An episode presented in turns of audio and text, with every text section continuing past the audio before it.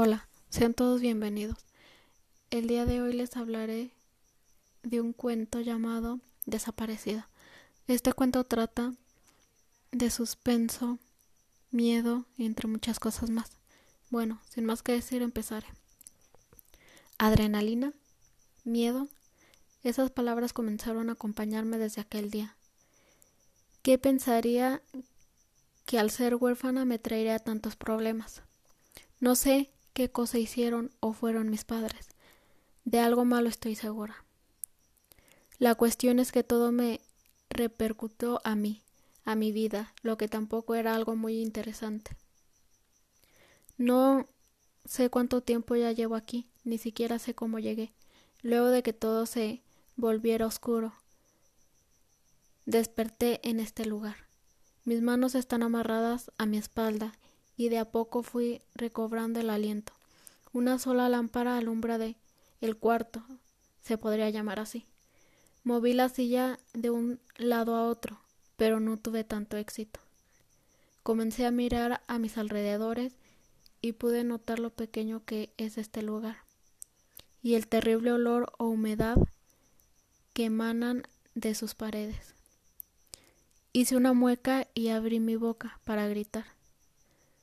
No sé, no se te ocurra, dijo la voz de un chico, que poco después desapareció cerca de mi campo de visión. Sin aliento y con la voz temblorosa, me le quedé viendo. ¿Qué es esto? ¿Qué hago aquí? El chico de chaqueta negra largó largó una carcajada y luego negó lentamente. Tú, Graviela, debes guardar silencio. Se acercó lentamente y bajó su cara a la altura de la mía. A partir de ahora, ten cuidado con lo que haces, niña. Quise contestarle y gritarle miles de cosas, pero el nudo de mi garganta no me dejaba hablar. Una lágrima comenzó a salir y rozar mi mejilla. Cuando lo vi salir por una puerta y seguido de eso el ruido de la cerradura. Lo primero que se me vino a la mente fue voy a morir. Caminé lentamente de una esquina a otra, aguantándome la respiración, ya que aquel chico me desató. Siento como el frío se va apoderando lentamente de mi cuerpo, al punto que me cuesta mover los dedos del pie. Decido sentarme en la silla y a lanzar mis piernas en un abrazo, tratando de generar un poco de calor. Mientras balanceo de un lado a otro, voy levantando la cabeza hasta mirar al techo y largar un suspiro irregular. Mis ojos comenzaron a picar de nuevo y no pude evitar largar un pequeño llanto reprimido. La puerta se abrió de golpe, dejando ver al mismo chico de ayer, pero esta vez traía algo en sus manos. Ten come, dijo poniéndolo bruscamente en el suelo.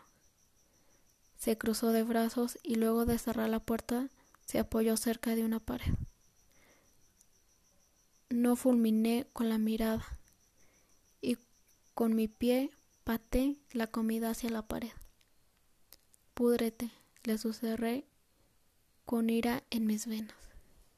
Pude ver de reojo sus músculos tensarse y se acercó de forma amenazadora, tomándome del brazo. ¿Vas a comer? No quiero que luego te arrepientas, niña. Me soltó de manera fuerte y recogió la comida de nuevo al plato. Mi mentón comenzó a temblar y negué varias veces. No pienso comer tu comida, maldito. ¿Por qué me haces esto?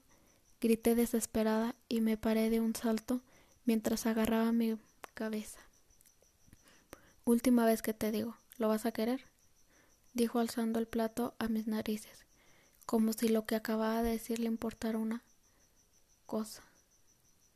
Me giré hacia él enojada y le pegué al plato haciéndolo caer en un costado.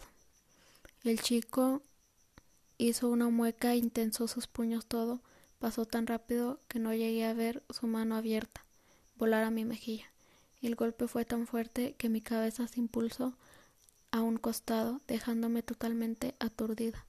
Cerré mis ojos y abrí mi boca por el terrible dolor, mientras que un sabor metálico se apoderaba de ella. Largué un pequeño chillido y lo miré de reojo. Eres una malagradecida, te lo advertí Gabriela. Sus pasos se dirigieron a la puerta. Nos veremos en dos días entonces. Este es tu castigo. Dicho eso, cerró la puerta de un tirón. Abrí mis ojos como si estar aquí no fuera un castigo, sin fuerza. Me, recosté a un costado, hecha bolita y abrazando mis piernas. Comencé a llorar. ¿Qué más puedo hacer? Mi mejilla duele como el infierno, lo siento hinchada y me late.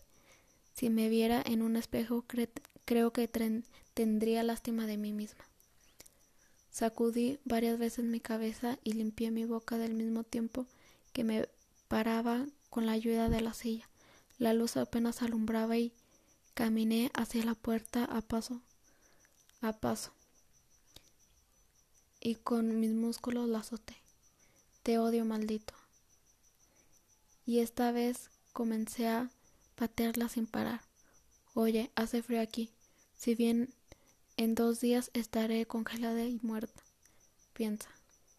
Cansada de seguir gritando, tomé la silla y la arrojé a la pared, haciendo que una patada se la rompa. Me senté con la pierna cruzada y con la respiración regular. Me quedé viendo la puerta gigamente.